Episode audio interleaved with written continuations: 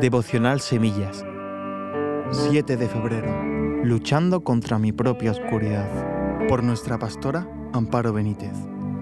Traeré pues a la memoria los años de la diestra del Altísimo. Salmo 77.10. Llegó a mis manos en estos días un poema de William Cowper, un poeta inglés y creador de himnos que me hizo pensar mucho. El fragmento decía, Dios se mueve de forma misteriosa, buscando sus prodigios realizar. Sus huellas dejan en la mar anchurosa y en la tormenta se ve cabalgar. En minas insondables que él perfora, mostrando inigualable habilidad, sus brillantes diseños atesora y cumplen su absoluta voluntad. Que tomen nuevas fuerzas los creyentes, las nubes que hoy infunden gran temor, llenas están de gran misericordia que manda sobre ellos en su amor.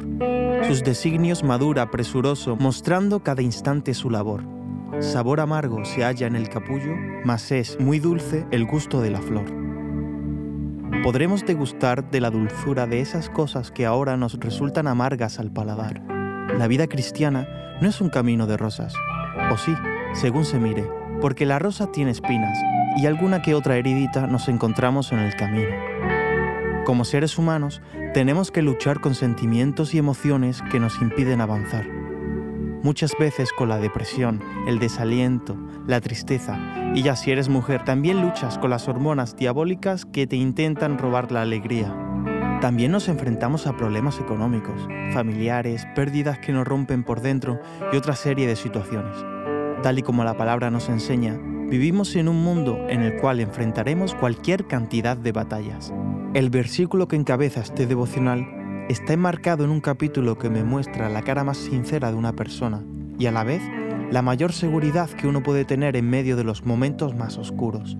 Léelo entero, entenderás mejor lo que te vengo a decir.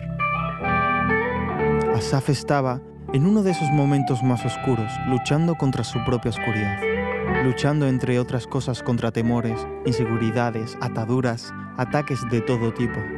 Pero hay algo hermoso que nos enseña este capítulo. Traer a la memoria la grandeza de nuestro Dios puede hacer que la luz comience a brotar en medio de nuestra oscuridad. Asaf comenzó a declarar la grandeza de Dios, sus obras, sus milagros y eterna fidelidad.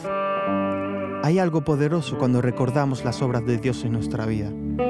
Cuando recordamos cómo nos libró de la enfermedad, de la escasez, cuando traemos a la memoria cada uno de los milagros que Él ha hecho por nosotros y cómo nos rescató una y otra vez.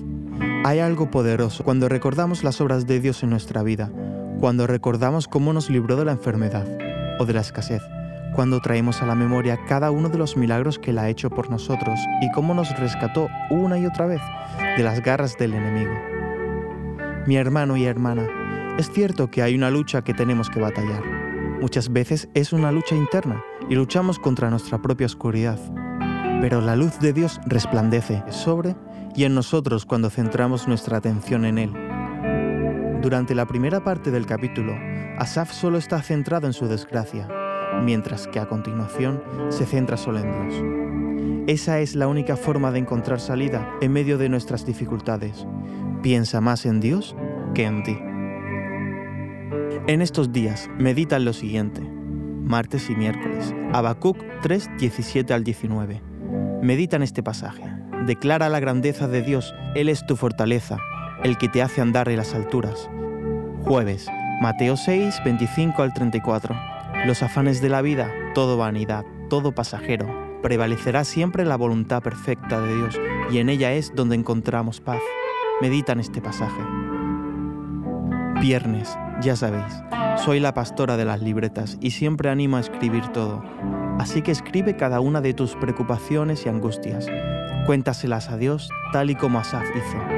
A continuación, comienza a recordar y plasma en un papel todas las victorias que Dios te dio, todas las veces que te levantó y recuerda de esa manera su fidelidad y grandeza. Que Dios te bendiga.